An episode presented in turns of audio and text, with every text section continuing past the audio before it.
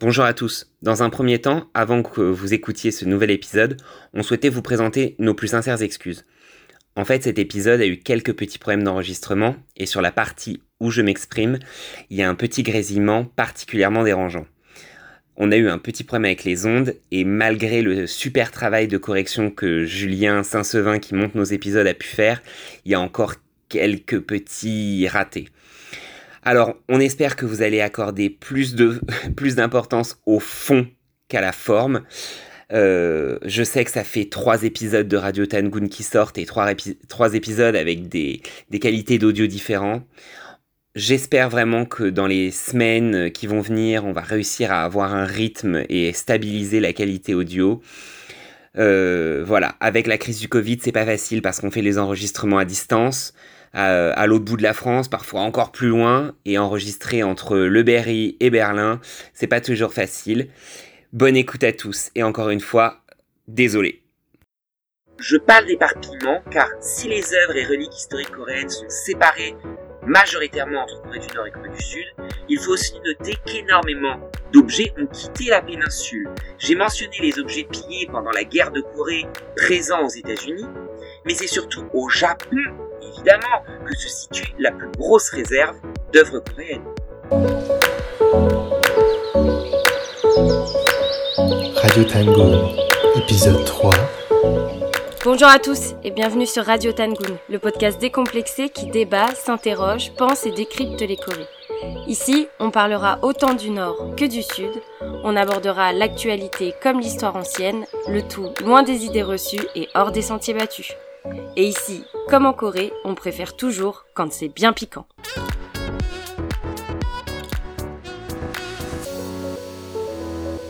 Voilà plus d'un mois qu'on a lancé le podcast Radio Tangoon et on tenait à vous remercier de nouveau pour l'accueil que vous avez réservé aux deux précédents numéros.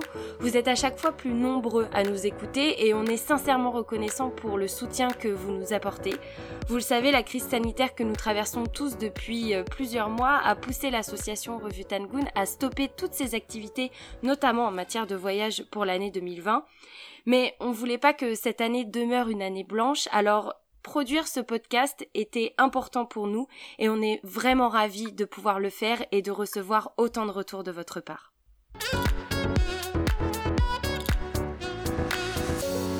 Alors vous le savez, ce podcast parle de la Corée et de toutes les Corées. Et la semaine dernière, on vous a emmené dans les parcs de loisirs de Pyongyang, un sujet d'actualité et très contemporain. Mais vous le savez, on est aussi très attaché à la période ancienne, une période où la péninsule coréenne n'était pas divisée en deux États distincts. N'oubliez pas qu'avant 45, date de la fin de la colonisation japonaise et du début de l'occupation américaine au sud et soviétique au nord, la Corée ne formait qu'un seul territoire. La division est un sujet central dans l'approche de la péninsule depuis cette date.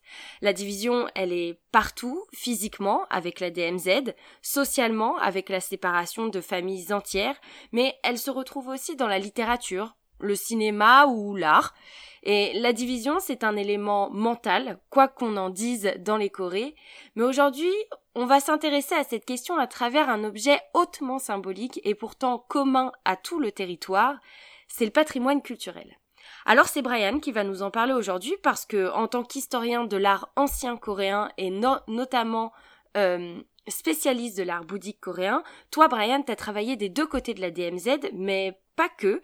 Et cette question de la division et de la recomposition du patrimoine coréen, elle est centrale quand on jette un œil sur les temps anciens de la Corée. Salut Brian. Bonjour Manon, bonjour à tous. Alors, d'abord, on a dit qu'aujourd'hui on parlerait du patrimoine, mais est-ce que tu pourrais nous préciser de quoi est fait le patrimoine coréen et comment les Coréens, de manière euh, générale, abordent cette question-là? Alors, dans un premier temps, je dois vous dire que nous allons ici parler uniquement du patrimoine culturel matériel. C'est-à-dire que je ne parlerai pas des sites naturels, qui sont nombreux en Corée, et qui sont même inscrits au patrimoine mondial de l'UNESCO en Corée du Sud. Je pense notamment à l'île volcanique de Jeju, par exemple. Je ne parlerai pas non plus du patrimoine immatériel, comme par exemple le théâtre, la danse, le chant et les techniques artisanales, qui bien qu'ils fassent partie à part entière du patrimoine culturel que l'on dit en coréen Munhwa Yusan, ne seront pas au cœur de notre propos aujourd'hui. Alors comme vous l'aurez compris, donc le patrimoine culturel coréen, je répète, le mot dans sa langue Munhwa Yusan est composé d'une partie immatérielle, intangible, fait de pratiques et de techniques, que je n'aborderai donc pas du tout ici, et un patrimoine matériel, lui bien tangible, que l'on appelle couramment les biens culturels, en coréen Munhwaje.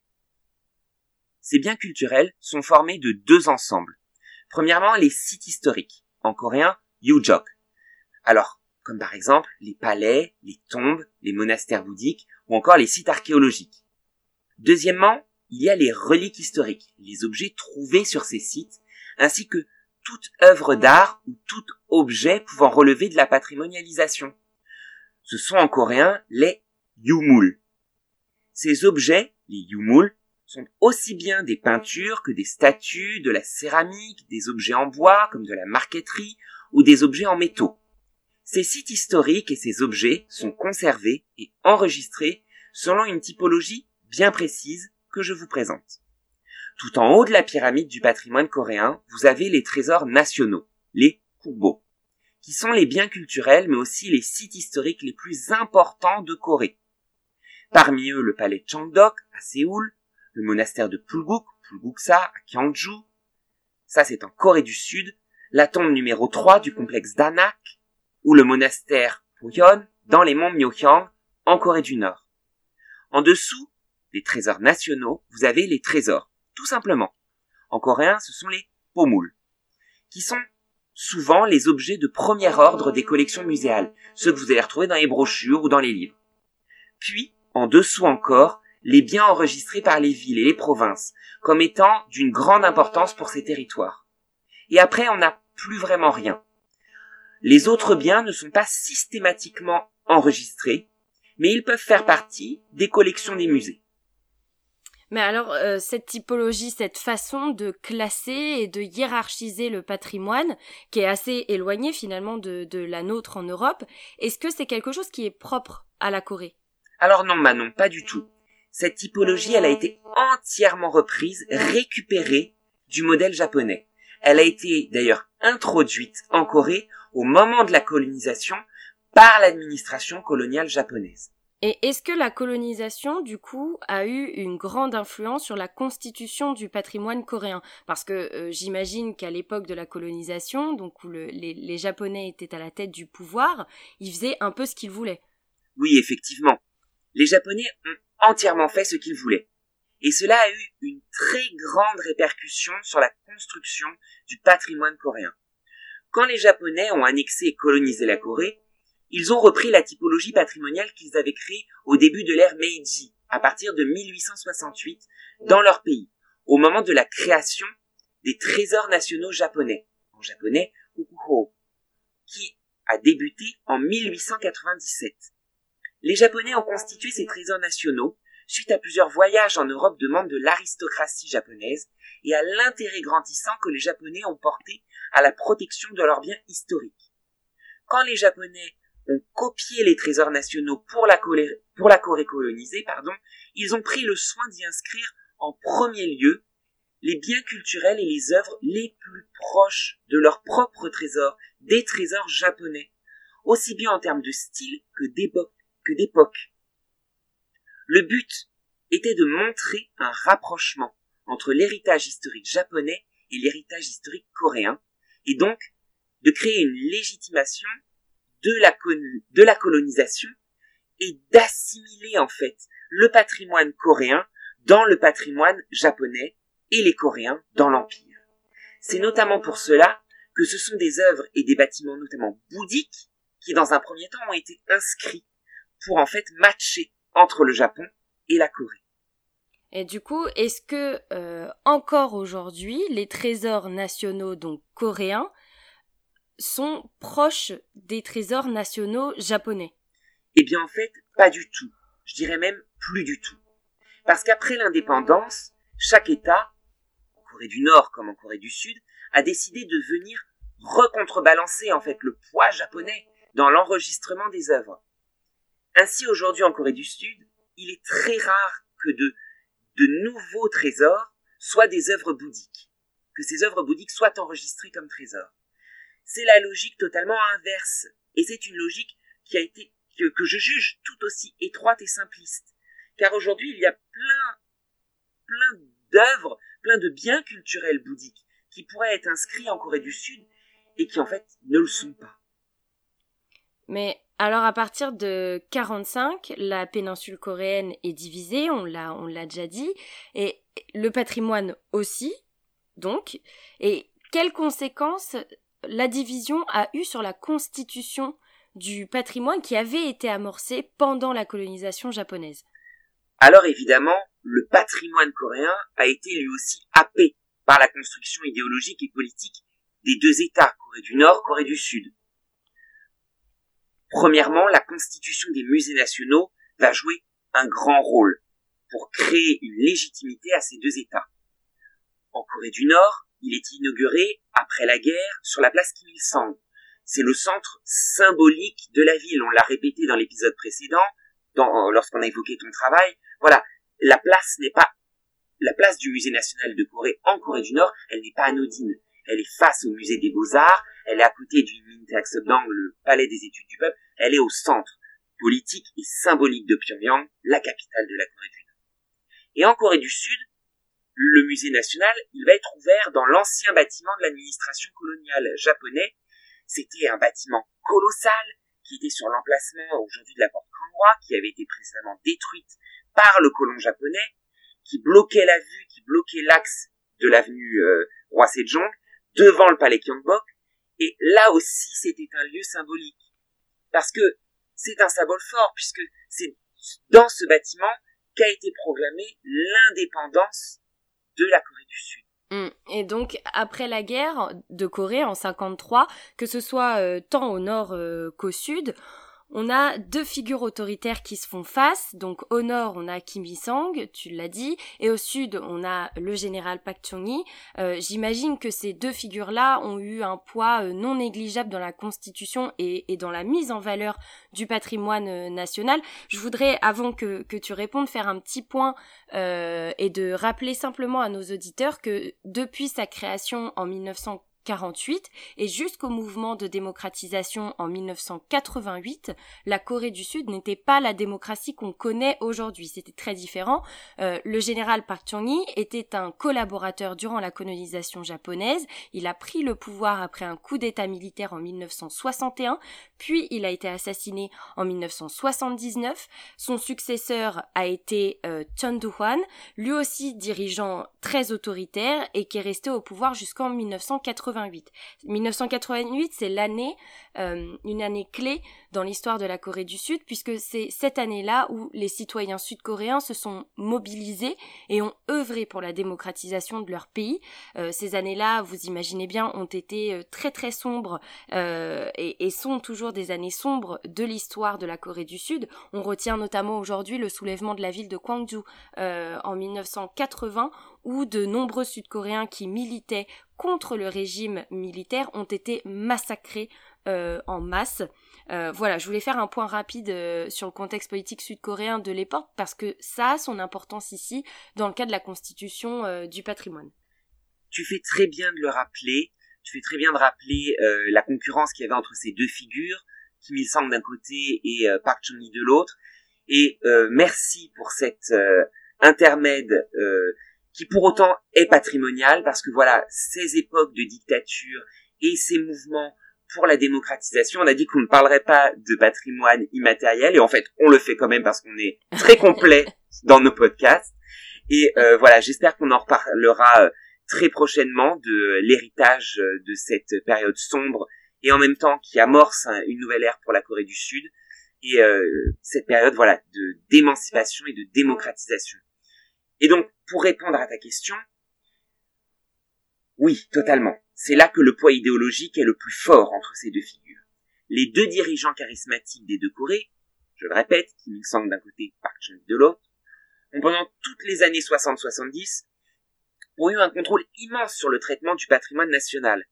Au nord, Kim Il-sung renforça les fouilles sur les sites antiques du royaume de Kogulia pour légitimer la place de Pyongyang comme capitale d'un État.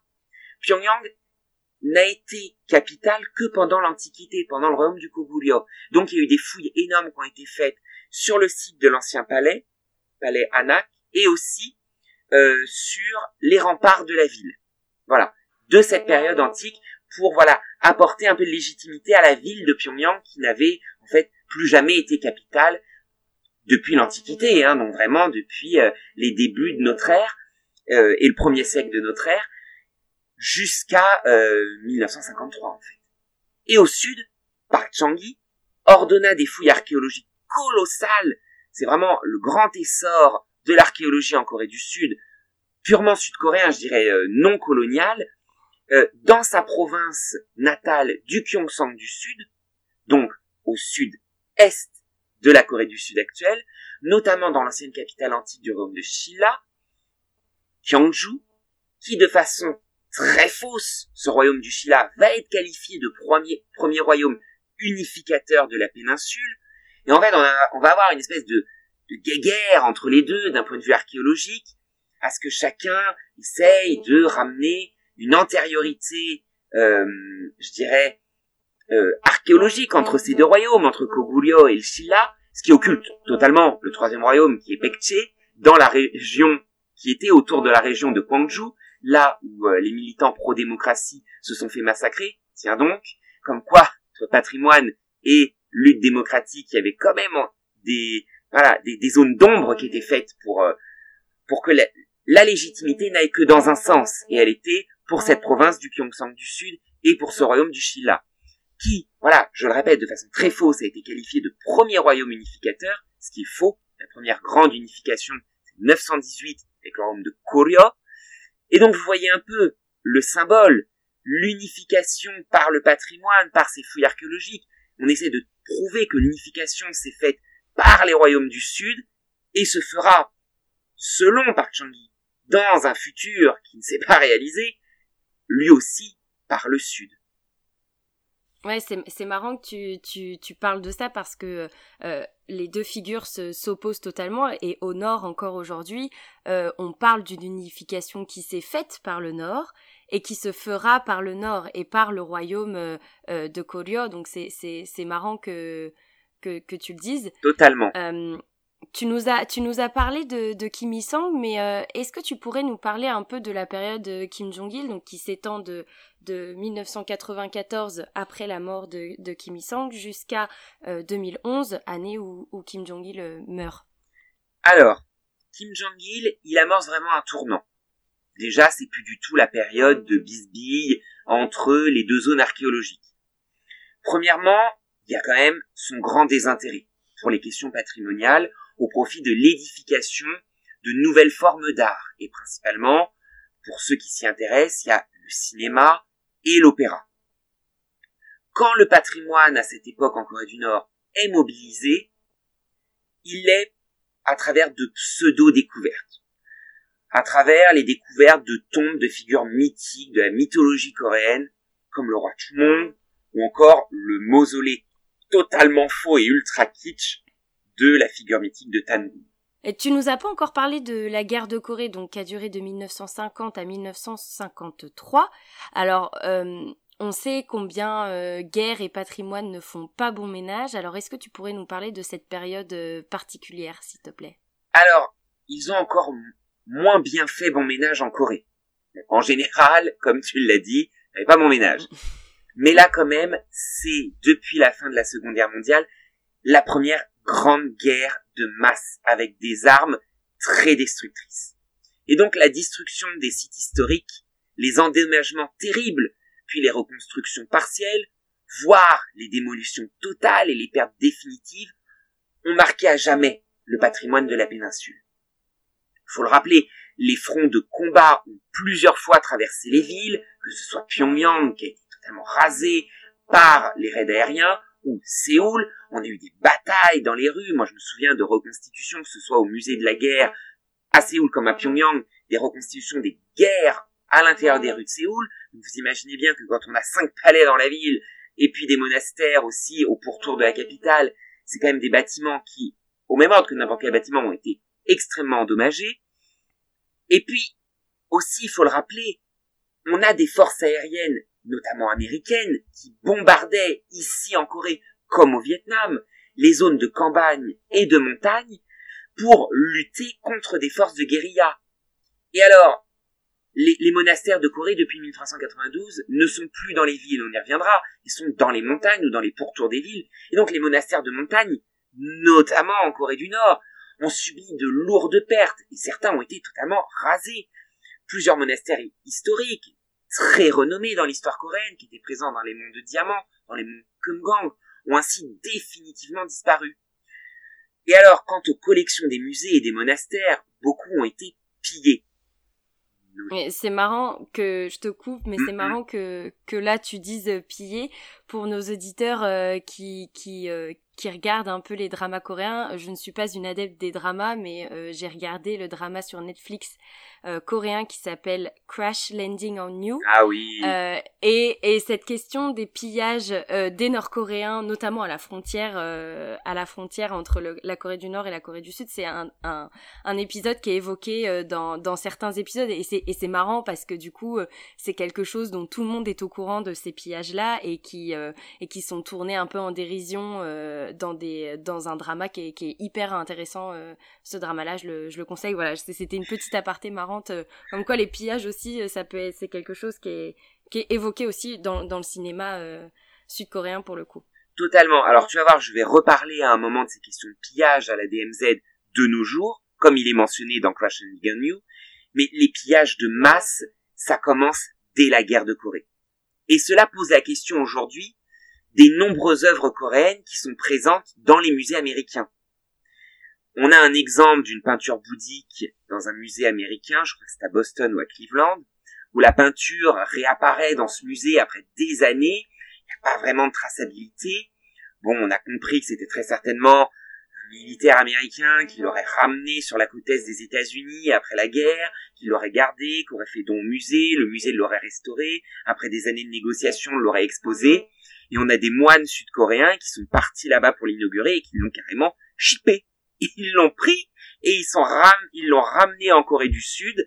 Et donc il y a eu un petit litige rapide entre les États-Unis et la Corée du Sud sur cette peinture bouddhique qui avait été pillée hein, pendant la guerre de Corée. Donc c'est assez intéressant rappelons quand même que donc ces questions des collections euh, dans les musées américains de des œuvres coréennes elles posent encore question aujourd'hui alors il y a quand même des musées qui font un travail de traçabilité extrêmement important qui reste quand même un peu flou malgré tout sur certaines collections rappelons que hors Corée la plus grande collection muséale d'art coréen est au LACMA, au Los Angeles County Museum of Art. C'est pas anodin, c'est quand même la ville des États-Unis qui compte la plus grande communauté coréenne. Ouais, tout a tout a un sens, tout a une signification, même pour le patrimoine euh, et, surtout pour le patrimoine euh, coréen. Et est-ce que la la division de la Corée a eu un impact, je dirais, euh, euh, physique et direct sur le patrimoine euh, culturel coréen? Est-ce qu'il y a des sites qui sont euh, coupés en deux à cause de la, de la division du pays? Est-ce qu'il y a des collections qui sont divisées, tout ça? Alors, c'est là où on va revenir justement sur ce petit passage de Crash Landing on You. On ne peut pas vraiment dire notre référence pop culture de l'épisode. On ne peut pas vraiment dire que des sites soient coupés en deux. Alors, la DMZ, voilà, vous le savez, c'est cette frontière qui soi-disant est démilitarisée, mais en fait qui est surmilitarisée, avec une zone de je sais pas combien de kilomètres entre les deux, qui est une zone... 4 4 kilomètres, madame. Qui 4 kilomètres. Qui sont en fait euh, fourrés de mines, et qui sont en fait laissés à l'abandon. Alors, il y avait une blague qui était comme quoi c'était... C'est pas une blague, hein, attention, c'était une... Les, Nord-Coréens en rigolaient beaucoup, parce que euh, à l'ONU, ils avaient dit que ça allait être une zone de biosphère, et c'est vrai que c'est une zone de biosphère, parce que les, les, animaux sont laissés en total développement sans intervention humaine dans ces, euh, ces 4 km de, de tampons entre la Corée du Nord et la Corée du Sud. Mais je dirais même c'est une zone de, de conservation énorme pour le patrimoine coréen.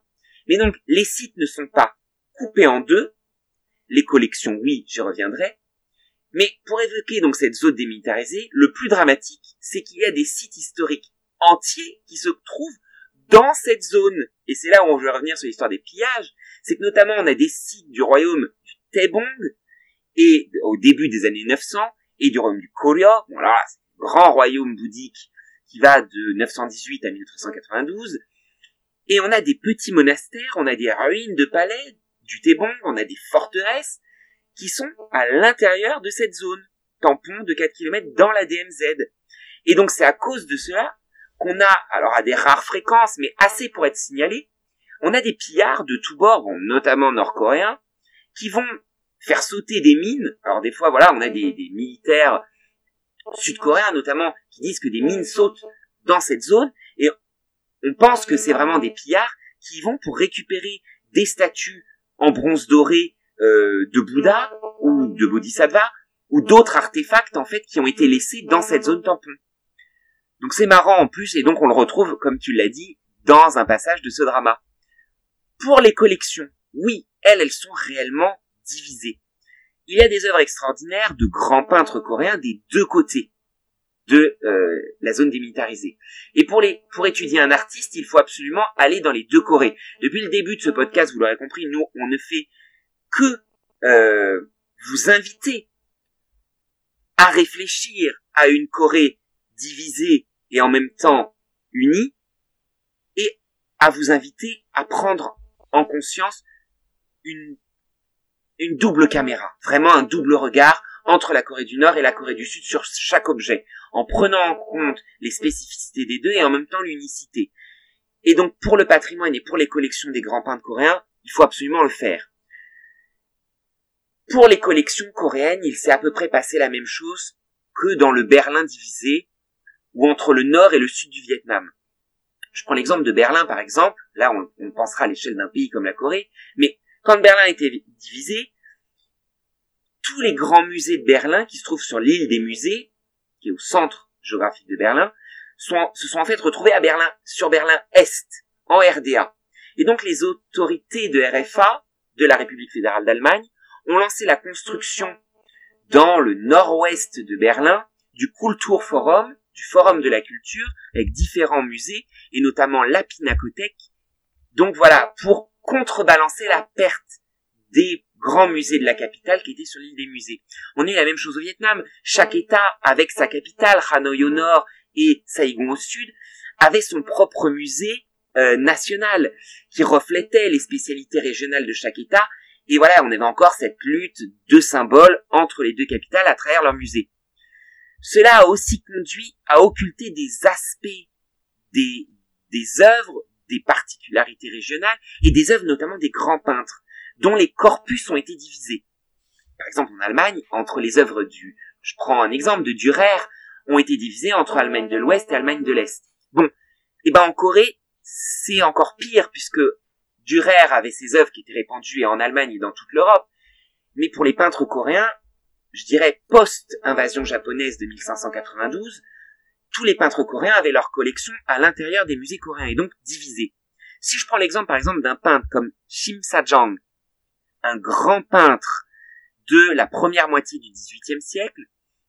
La grande partie de ses œuvres, qui sont conservées en Corée du Sud, sont des peintures de fleurs, des peintures d'oiseaux, des peintures de papillons et des peintures de chevaux, comme c'était euh, la manière de peindre à cette époque. Et ces œuvres ont notamment été au centre d'une très grande rétrospective il y a 2-3 ans, qui a duré assez longtemps, au Dongdaemun Design Plaza, dans le quartier de Dongdaemun, la porte de l'Est, à Séoul. Et donc les historiens de l'art en Corée du Sud pensent donc à juste, à juste titre pardon, qu'il n'a peint que des peintures de ce genre. Alors qu'en fait, moi c'était très drôle parce que j'avais été élevé à cette histoire euh, de l'art sud-coréen, et quand je suis arrivé en Corée du Nord, dans les collections des musées en Corée du Nord, et notamment ce grand musée qui fait face au musée d'histoire nationale sur la place Kim Il-sung, de l'autre côté il y a le musée des beaux-arts, dans les collections des musées des beaux-arts nationales à Pyongyang, j'ai découvert que ce peintre avait peint, et ils ont une collection complète, de peintures de divinités du taoïsme, qui sont représentées, se livrant avec des combats mystiques, combats magiques, et donc, en République populaire et démocratique de Corée, en Corée du Nord, on a tendance à croire que ce peintre, Shim Sa-jang, n'a peint que des peintures à sujet religieux et à sujet épique.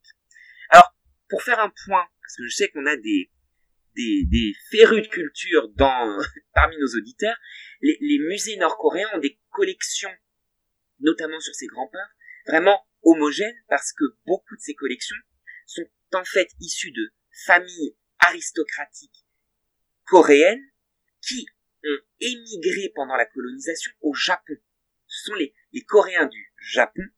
Les Coréens du Japon, au moment de la division de la Corée, ont dû choisir entre Corée du Sud et Corée du Nord, ou même ils n'ont pas choisi entre les deux pays. Ils pensaient qu'ils n'habitaient plus, qu'ils ils étaient citoyens d'un pays qui n'existait plus, une Corée unifiée.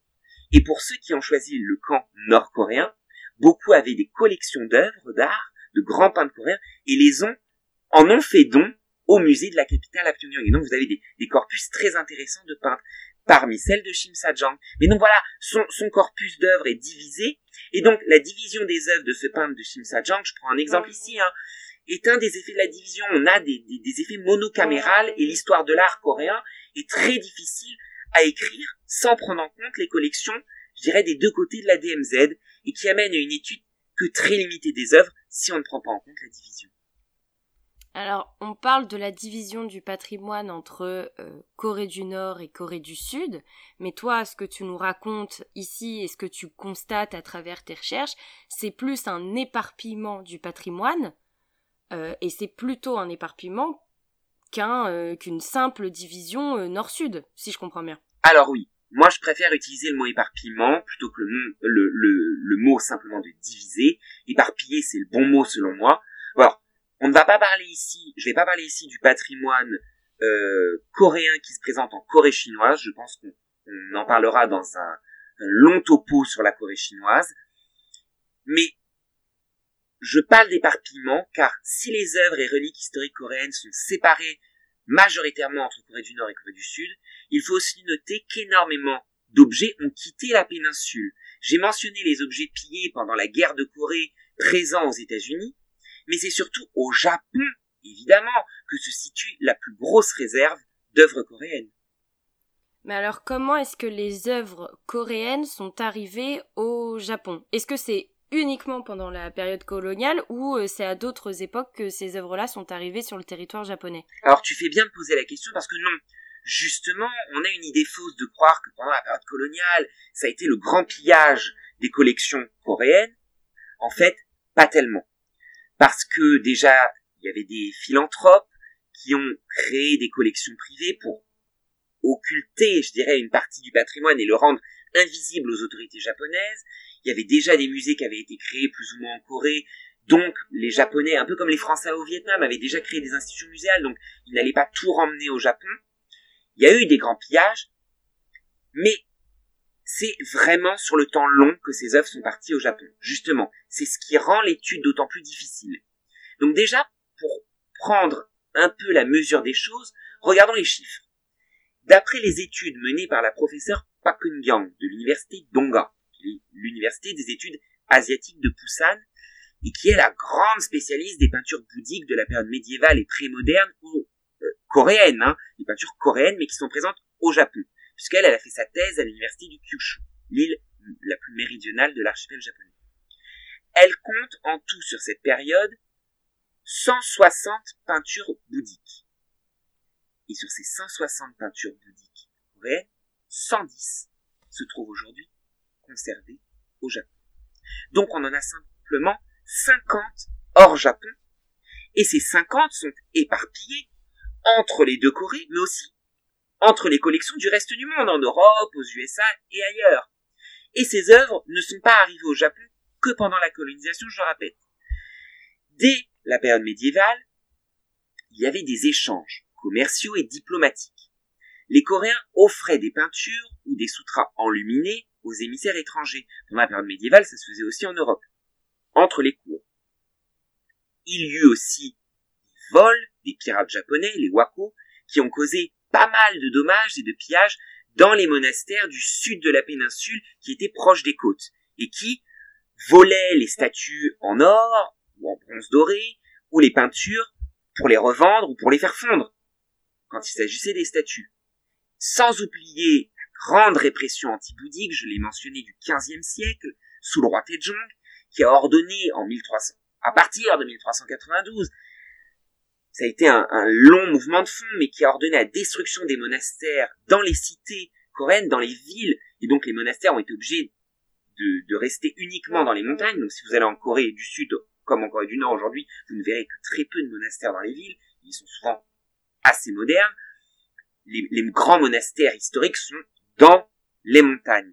Et donc, comment dire, lors de cette destruction, le roi a confisqué les œuvres bouddhiques qui étaient présentes dans ces monastères de ville et les a fait entreposer dans des entrepôts royaux. Et dès cette époque, beaucoup de ces œuvres dans les bouddhiques dans les entrepôts royaux, confisquées, furent vendues au Japon. Les Japonais étaient très friands de l'art coréen et ont été vendus par ces fonctionnaires lettrés anti-bouddhiques. Et alors, dernièrement, le plus grand départ d'œuvres bouddhiques quand même de Corée, c'est pendant les invasions japonaises de Toyotomi Hideyoshi entre 1592 et 1598. Toyotomi Hideyoshi, qui est un grand samouraï, un grand bushi, un seigneur de guerre, veut unifier le Japon et un peu à la façon de Otto von Bismarck en Allemagne, pour unifier le territoire, il décide de mener une guerre extérieure. Il va proclamer la guerre à la Chine de l'empereur Wanli. Il doit traverser la Corée. La Corée refuse de faire traverser les, troupes japonaises pour aller en, Chine. Il envahit la Corée. Il y a des destructions. C'est une guerre terrible hein, qui va marquer la Corée pendant des siècles avec des destructions de monastères. Les moines bouddhiques coréens vont prendre les armes pour euh, batailler contre les Japonais. La Chine va envoyer des troupes l'empereur Wanli va envoyer des troupes en Corée, et c'est une guerre terrible. Notamment une guerre terrible pour le patrimoine, parce que, comme vous l'aurez compris, bah, les troupes japonaises, dès cette époque, ont volé pas mal d'œuvres, ont pris pas mal d'œuvres coréennes, mais en plus, le palais royal, le Gyeongbokgung, va être incendié, va être entièrement détruit, et à l'intérieur se situait le dernier monastère de la capitale, qui était le monastère des femmes, le monastère du pur karma, Chongbobon, dont que j'étudie pour ma thèse, c'est mon, c'est, le cœur de ma recherche, ce monastère financé par les femmes, où les peintures étaient réalisées par des religieuses, par des femmes pour des femmes, utilisées par des femmes, et ces peintures qui étaient les plus belles peintures bouddhiques coréennes, parce que financées par les reines. Donc euh, tu imagines, elles pouvaient mobiliser de l'or, mobiliser des matériaux extrêmement précieux. Ces peintures le, monastère va être rasé et ces peintures vont être prises par les samouraïs japonais et vont être emmenées dès 1598 au Japon, déposées par les seigneurs de guerre dans les grands monastères de la capitale, à Kyoto.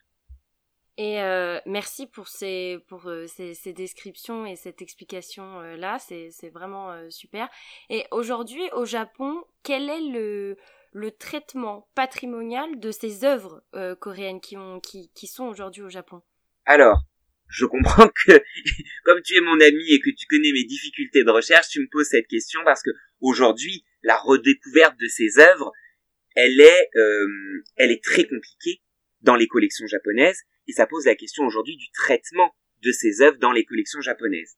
Et donc, pour répondre à ta question, assez peu, trop peu d'œuvres coréennes au Japon aujourd'hui sont dans des musées. La majorité des œuvres coréennes sont conservées dans des monastères puisqu'ils ont été déposés par les militaires japonais dès la fin du XVIe siècle.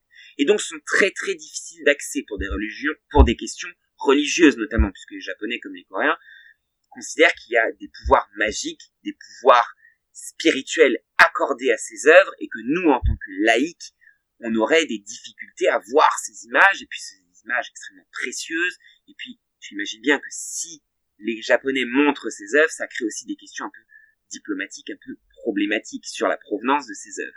Ils ont peur que les Coréens viennent à, revendiquer euh, un retour de ces œuvres vers la Corée, comme ils l'ont fait par exemple pour euh, des manuscrits coréens qui étaient présents à la Bibliothèque nationale de France et qui sont aujourd'hui repartis en Corée. moi je note malgré tout une tendance maintenant des monastères japonais à confier leurs œuvres les plus précieuses et les plus endommagées, les œuvres coréennes, à des musées de province les plus proches de ces monastères, notamment sur l'île de Kyushu, pour plusieurs raisons. Déjà, pour permettre de meilleures conditions de conservation, voire des restaurations. Les, monastères japonais n'ont pas forcément moyen de restaurer les œuvres, mais aussi, et ça je trouve ça assez positif, pour donner un accès aux chercheurs, mais en plus pour faire naître un tourisme coréen dans ces îles du sud du Japon, pour que les Coréens viennent voir des œuvres coréennes euh, au Japon, un peu comme un Français irait, je sais pas moi, au, musée Guggenheim à New York pour voir des œuvres. Moi, je me souviens, j'avais été au musée Guggenheim à New York parce qu'il y avait une, pas parce que, mais j'avais été très content de voir ça, parce qu'il y avait une exposition sur la peinture dans le Val d'Oise, dont je suis originaire. C'était très drôle d'aller aux États-Unis voir une exposition qui représentait euh, ma région d'origine. Et là, c'est un peu la même chose. Il y a un peu cette attractivité par le patrimoine qui est fait. Je note que le patrimoine, on a tendance à, à croire qu'un retour du patrimoine serait forcément une excellente chose dans le, dans le pays d'origine. C'est vrai parce qu'il y a des vrais traumatismes et ça, il faut les prendre en compte. Mais aussi, qu'est-ce qui, excusez-moi, quel meilleur ambassadeur pour un pays et sa culture que le patrimoine? Le meilleur exemple, c'est l'Égypte. L'Égypte, qui n'est pas fan de l'Égypte parce qu'il n'a pas été dans un musée et qu'il rêve de ses pyramides et qu'il rêve des momies et qu'il va au Louvre en tant qu'enfant. On apprend l'histoire de l'Égypte ancienne au collège, voilà. Et je pense que les Japonais et les Coréens aujourd'hui ont cette tendance, notamment dans les collections américaines, j'y reviendrai, à promouvoir leurs œuvres pour un espèce de soft power. Et donc, le traitement aujourd'hui de ces œuvres au Japon, il tend vers ça, à créer un, tourisme patrimonial au Japon. Mais ce patrimoine coréen au Japon, il est encore trop méconnu. Il faut savoir que pendant longtemps, il y a eu un désintérêt des Japonais pour ces peintures et que beaucoup n'étaient pas considérées comme coréennes. C'est le résultat d'une mauvaise attribution, en fait. Pendant la période médiévale japonaise, et notamment pendant la période de Muromachi, les Japonais utilisaient un manuel qui s'appelait le Kundaikan Sohochoki, qui était un manuel pour la bonne gestion et l'exposition des biens importés, ce qu'on appelait les biens importés qui venaient de Chine ou de Corée, on appelle en japonais les karamono, qui étaient dans les collections des seigneurs militaires, des shoguns, ou dans les monastères bouddhiques de la capitale, à Kyoto. Il a été réalisé, ce manuel, entre la seconde moitié du XVe siècle et la première moitié du XVIe siècle, et c'est une typologie qui fait le raccord entre les thèmes picturaux représentés et les artistes chinois et leurs ateliers. Je prends un exemple. Si une peinture représentait un thème comme les enfers bouddhiques, on va l'attribuer à un atelier chinois célèbre où des peintres célèbres chinois peignaient des images d'enfer en Chine, comme par exemple Lu Xinzhong dans les ateliers du port euh, chinois de Ningpo. Et en fait, on s'en fichait de l'origine vraiment probable de ces images. On disait, oh, c'est une image d'enfer, alors elle a été peinte par Lu Xinzhong à Ningpo. On ne lisait pas les inscriptions sur la peinture, on ne les déchiffrait pas, on ne les lisait pas pour attribuer une œuvre. C'était vraiment par le thème pictural qu'on donnait une attribution. Et puis tout a changé au Japon au début de l'ère Meiji, et avec la constitution des trésors nationaux japonais, comme je l'ai mentionné auparavant. Et donc là, les spécialistes japonais ont commencé à réattribuer les œuvres, à traduire les inscriptions, et lorsqu'une œuvre ne pouvait pas être clairement attribuée à un atelier de peinture d'un peintre chinois de renom, alors elle tombait un peu dans l'oubli malgré tout. Bon, et aujourd'hui, est-ce que, euh, là tu nous as parlé du Japon, est-ce que aujourd'hui le patrimoine culturel coréen a une place dans le dialogue intercoréen Est-ce que euh, il y a eu une place pendant la politique du rayon de soleil?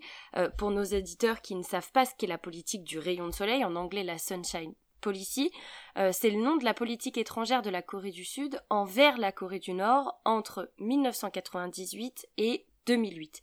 Ça a été une, une politique insufflée par le président sud-coréen Kim Dae-jong, qui a été le premier président sud-coréen à se rendre à Pyongyang en 2000.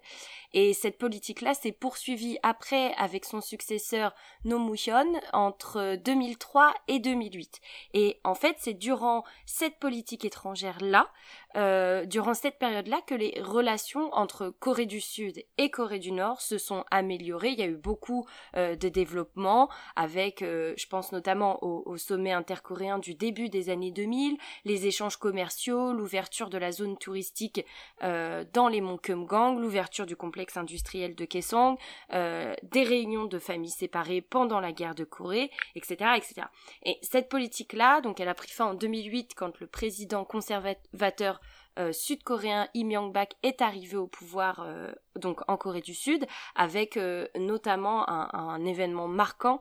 Ça a été la, fermeture de la zone touristique des monts Kumgang après qu'une touriste qui était sortie du chemin balisé se soit faite tuer par un soldat nord-coréen. Et donc ça a gelé totalement les les relations entre Nord et Sud. Donc est-ce que le, le, patrimoine a une place dans le dialogue intercoréen entre les deux Corées?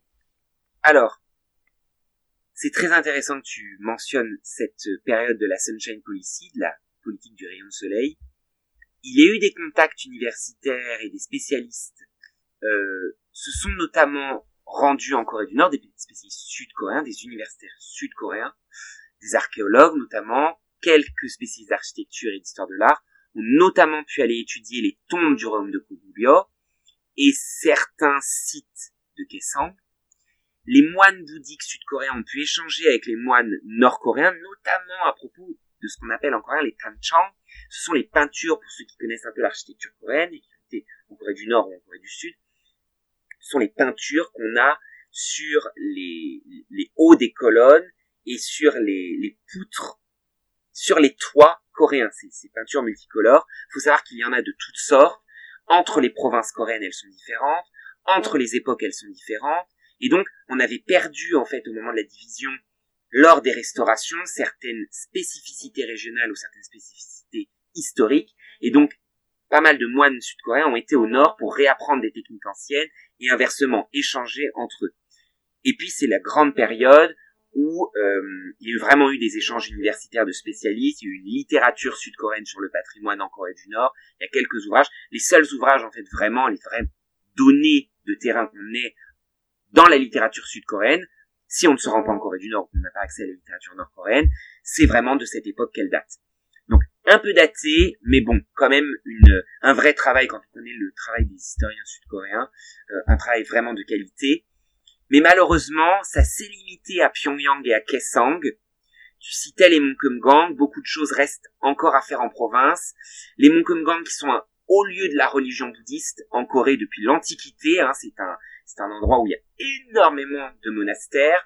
Beaucoup ont été détruits pendant la guerre, je le disais, mais ça reste encore un lieu de patrimoine. On a des monastères immenses avec des collections très riches. À propos des bas-reliefs, mais aussi de, des sculptures monumentales qui sont gravées dans la roche de ces montagnes. Et encore trop peu de données de terrain nous parviennent. Pendant la période d'échange entre les deux Corées, il y a eu un intérêt pour le tourisme et l'économie dans cette région, mais malheureusement le patrimoine n'était pas encore au centre même euh, des échanges intercoréens. Le patrimoine, à mon avis, c'est un élément pourtant central, car c'est ce qui relie encore ce peuple séparé. C'est des sites et des objets qui, lorsqu'ils sont mis en, mal, lorsqu'ils sont mis en valeur, servent aussi bien les deux pays. Moi, c'est ce que je répète souvent. Lorsque je rencontre des Nord-Coréens ou des Sud-Coréens, mettre en valeur le patrimoine coréen global, c'est mettre en valeur toute la Corée. Et donc, le patrimoine coréen pourrait réellement être un espace de coopération renforcée qui servirait aux deux pays et qui permettrait de faire émerger la Corée dans sa, globalité et avec sa culture riche et diverse entre deux espaces qui, eux, sont très renommés et qui ont un patrimoine de renom, eux aussi, qui sont la Chine et le Japon. Ouais, l'expression la crevette au milieu des baleines euh, prend, prend tout son sens euh, ici. Exactement. Et toi, toi, c'est quoi ton point de vue sur le traitement du patrimoine coréen en dehors de l'Asie? Parce que là, on s'est, on s'est surtout intéressé au traitement en Asie, notamment avec euh, le Japon. je pense aux pays, bon, bah, la France, évidemment, les États-Unis, et peut-être un peu plus largement l'Europe. Alors, si je dois parler de l'Occident, d'une façon générale, ce qui est quand même assez appréciable, c'est la bonne conservation des œuvres dans les collections muséales. C'est déjà un premier point qu'il faut relever parce que ce n'est pas toujours le cas. Moi qui travaille sur des œuvres qui sont présentes au Japon, lorsque les monastères japonais n'ont pas les moyens de la restauration, ce qui explique le, le dépôt de ces œuvres dans des collections muséales, ou lorsque ces œuvres au Japon sont dans des collections privées, elles sont souvent pas laissées à l'abandon, mais l'état de conservation peut être un enjeu. Ici, que ce soit en France, en Europe ou aux États-Unis, c'est vraiment une question qu'on ne se pose pas. Parce que les musées font un, un travail hors pair dans la conservation de ces œuvres. S'il y a un point négatif que je dois relever, c'est vraiment la lenteur dans la diffusion des connaissances et du savoir à propos des collections coréennes dans ces collections muséales.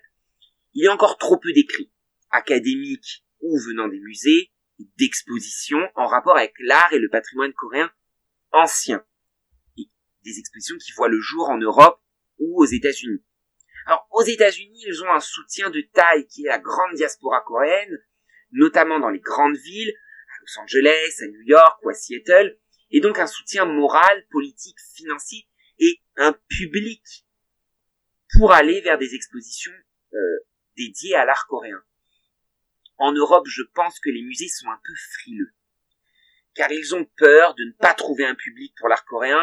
Il y a des tensions budgétaires, voilà, les musées sont de plus en plus euh, contraints à faire du chiffre sur les expositions, et donc ce qui, en fait, crée un problème parce que on va toujours être vers le, même les, mêmes catégories d'œuvres qui vont être présentées pour faire venir un maximum de public. On va vers du sensationnel, vers de la culture facile, et puis vraiment vers un, côté de découverte et d'enseignement, vraiment de découverte. Pour ceux qui connaissent les musées en Corée ou aux États-Unis, ce n'est pas du tout les mêmes expériences que dans un musée en Europe et notamment en France. Bon après, ça vient aussi de la façon dont on a créé nos musées en France. C'était des musées de conservation. On avait trop d'œuvres en France créer des institutions pour les conserver et les exposer. Aux États-Unis comme au Japon, les œuvres, les, les musées, excusez-moi, ont été créés sur le modèle du British Museum, qui n'était pas pour simplement conserver, mais aussi comme une institution publique dédiée à l'éducation et à la mise en valeur de culture et d'œuvres. En France, s'il y avait vraiment un point négatif, c'est ça. Euh, il y a trop peu d'expositions sur l'art coréen et l'art ancien. Parce qu'il faut faire venir les œuvres de l'étranger, il faut une coopération européenne, tiens donc, aussi dans le dans la question du patrimoine asiatique général et du patrimoine coréen pour créer de réelles euh, expositions de qualité, mais aussi il faut que les musées soient moins frileux en France, ils ont des collections coréennes, il faut qu'ils les exposent. Cela relève vraiment d'une paresse ou bien d'un cliché. On pense que les gens qui s'intéressent à la Corée sont souvent des gens jeunes avec un porte-monnaie dédié à la culture qui est assez faible. Et donc, ça, ça ne créerait pas du chiffre pour des expositions temporaires sur la Corée. Je pense que c'est faux. Je pense qu'on a besoin de vrais spécialistes sur l'histoire de l'art coréen. Il y en a hein, au musée Guimet. Euh, Monsieur Cambon, il fait un travail mais exceptionnel sur l'art coréen. Mais voilà, je pense que voilà, il n'y a pas que le musée Guimet. Il faut qu'il y ait réellement quelque chose de fond qui soit fait sur euh, l'art ancien coréen en France. Je pense qu'aujourd'hui, notamment en France, mais pas que en Allemagne, en Italie, il peut y avoir un public réceptif et passionné sur l'art coréen, parce que la culture coréenne, les cultures coréennes, euh, ont trouvé un public à travers le cinéma, à travers la musique, à travers les dramas, et l'art, le patrimoine, est aussi un des éléments de ce développement. Ouais, et puis c'est intéressant que tu dis ça parce que en plus, euh, la France entretient des relations euh, bilatérales avec la Corée du Nord. C'est d'ailleurs une des seules relations qu'on a avec le pays parce qu'on n'a toujours pas de relations diplomatiques avec la Corée du Nord. Et, cette relation euh, bilatérale, c'est une mission archéologique donc euh, que, que toi tu, tu connais, qui a débuté en 2003. Donc ça fait, euh, tu vois, ça fait 17 ans maintenant qu'il y a une équipe de chercheurs français en Corée du Nord. Je pense notamment à, à Elisabeth Chabanol, la directrice du centre de l'école française d'Extrême-Orient, les FEO, à Séoul. Et, et pour ça, Elisabeth Chabanol, elle fait des missions entre la Corée du Sud et la Corée du Nord. Et elle et son équipe euh, de, de, de, de chercheurs, ils, ils, travaillent sur le site archéologique de Kaesong, qui est donc l'ancienne capitale du royaume de Koryo. Euh, et, et, donc, évidemment qu'il y aurait un, un, un public et, et qu'il y a des relations euh, euh malgré tout entre la Corée du Nord et, euh, la France et qui pourrait euh, faire l'objet d'expositions et, qui trouverait évidemment son, public. Et pour toi, concrètement, quelles, euh, quelles sont, et ça sera ma dernière question, question quelles, sont les prochaines perspectives dans l'approche du patrimoine coréen? Alors, avant de répondre à ta question, voilà, vraiment, tu as bien fait, il faut vraiment saluer cette coopération entre la France et la Corée du Nord à propos que mène l'école française d'Extrême-Orient, à propos des fouilles de, de de la forteresse, des murs d'enceinte, du réseau hydraulique, du palais. Je pense qu'il faudra encore plus de gens pour travailler sur les monastères de la capitale du Koryo, qui était l'une des plus grandes villes du monde à l'époque médiévale en Asie.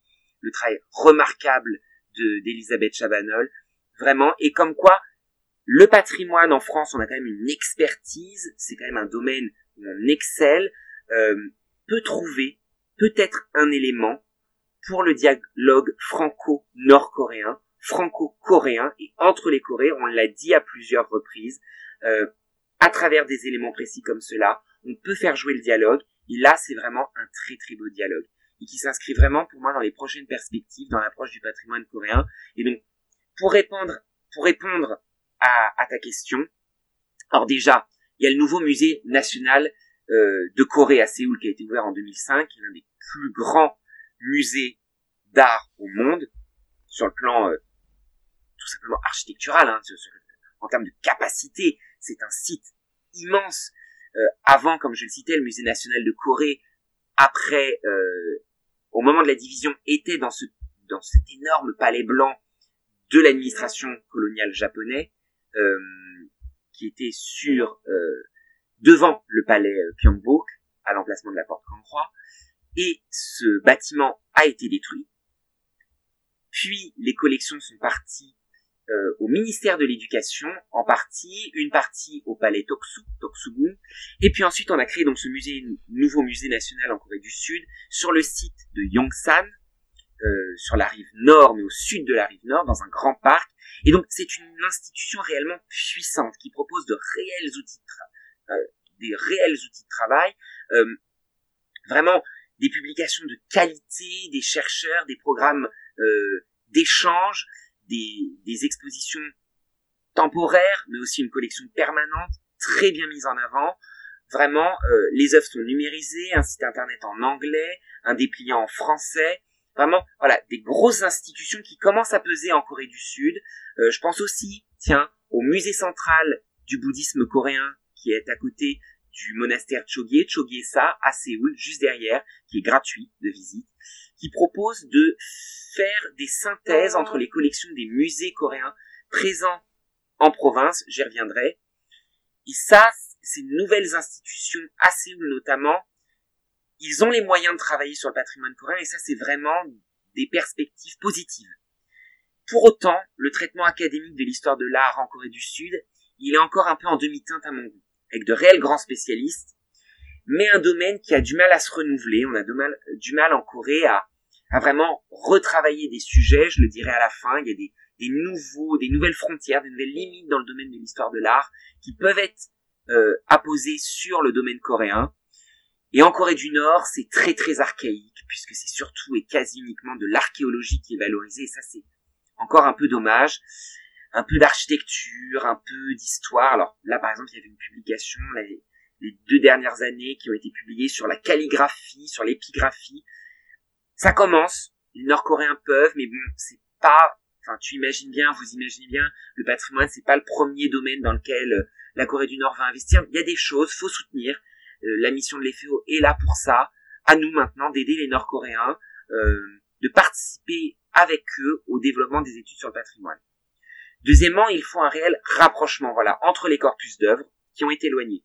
Entre la Corée du Nord, la Corée du Sud, nous, on peut avoir une place centrale là-dedans. Et les collections aussi hors Corée, au Japon, aux États-Unis, en Europe, en France, voilà, à Cologne, à Berlin, à Paris, à Londres, il y a des collections euh, coréennes de qualité. On peut faire des grandes expositions intereuropéennes. Peut y avoir un réel dialogue. Je ne dis pas qu'il n'y en a pas, mais il faut renforcer. Il faut étendre nos connaissances là-dessus, mais aussi plus largement entre villes et provinces en Corée, autant en Corée du Nord qu'en Corée du Sud.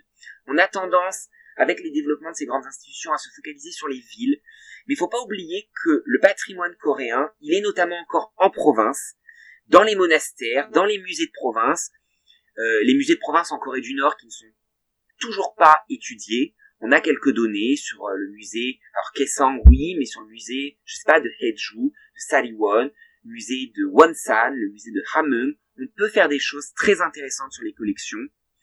Euh, il faut savoir, voilà, en France, pour l'art médiéval, c'est principalement en province et dans les musées, dans les châteaux, dans les églises, qu'il y a le patrimoine médiéval français qui est aujourd'hui exposé et conservé. Eh bien, en Corée, c'est pareil, et donc il faut il faut que les chercheurs, il faut que les touristes, il faut que le, public aille en province en Corée pour réellement euh, apprécier euh, l'art coréen et le patrimoine coréen dans sa, dans toute sa richesse. En résumé, il faut développer la connaissance autour du patrimoine coréen, autant sud que nord, découvrir les collections ultramarines, que ce soit au Japon, aux États-Unis ou en Europe, aller chercher les nouveaux éléments en province, porter au jour les nouveaux sujets, c'est ce que je disais tout à l'heure, des sujets contemporains dans les domaines d'histoire de l'art, qui sont des sujets et des, nouvelles perspectives qu'on a en art médiéval français, euh, en art moderne, sur la représentation par exemple des genres dans l'art, sur les rapports de pouvoir dans la peinture, faire de la micro-histoire dans les, sur la production euh, de de l'art, des nouveaux voilà, tous ces nouveaux domaines en histoire de l'art. Je ne vais pas revenir avec des, des choses qui ont déjà été faites. Je ne vais pas reciter Panofsky, qui est un grand historien de l'art, sur l'iconologie. Mais il y a réellement des choses qui peuvent être faites et on a encore beaucoup, beaucoup de choses à faire, des défis à relever. Mais c'est peut-être ça aussi qui nous motive, qui me motive surtout. Euh, je pense qu'en France, on a une position hyper privilégiée. On a des gens qui sont hyper bien formés, on a besoin de moyens, on a besoin d'être plus nombreux, mais voilà, je pense que c'est du positif, ça avance, mais voilà, euh, j'espère que nos auditeurs vont, vont poursuivre cette lancée autour du patrimoine coréen. Merci beaucoup Brian.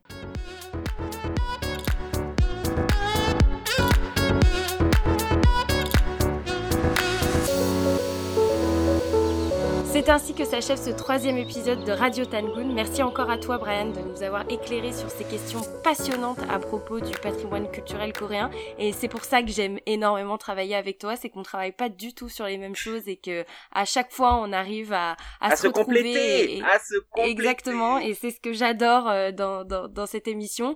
On espère à vous que cet épisode euh, vous aura plu et vous aura permis d'en apprendre davantage sur ces questions de d'éparpillement, je dirais, du, patrimoine culturel coréen. Comme d'habitude, n'hésitez pas à nous faire part de vos retours et à partager autour de vous ce podcast. Alors, si le patrimoine coréen euh, est éparpillé et que nous, on s'éparpille un peu, euh, on, on s'éparpille, mais on espère toujours que vous serez au rendez-vous. Et donc, on se retrouve dans deux semaines avec un hors-série où on vous parlera de nos meilleures et de nos pires expériences en Corée D'ici là, portez-vous bien et prenez soin de vous et de vos proches. Et comme on dit en Corée, Tashimanal Tekaji, Hanyongi Keseo, Tomarapshida! Si vous avez aimé cet épisode, soutenez-nous en vous abonnant à notre chaîne, en aimant ou en partageant ce podcast. On vous remercie.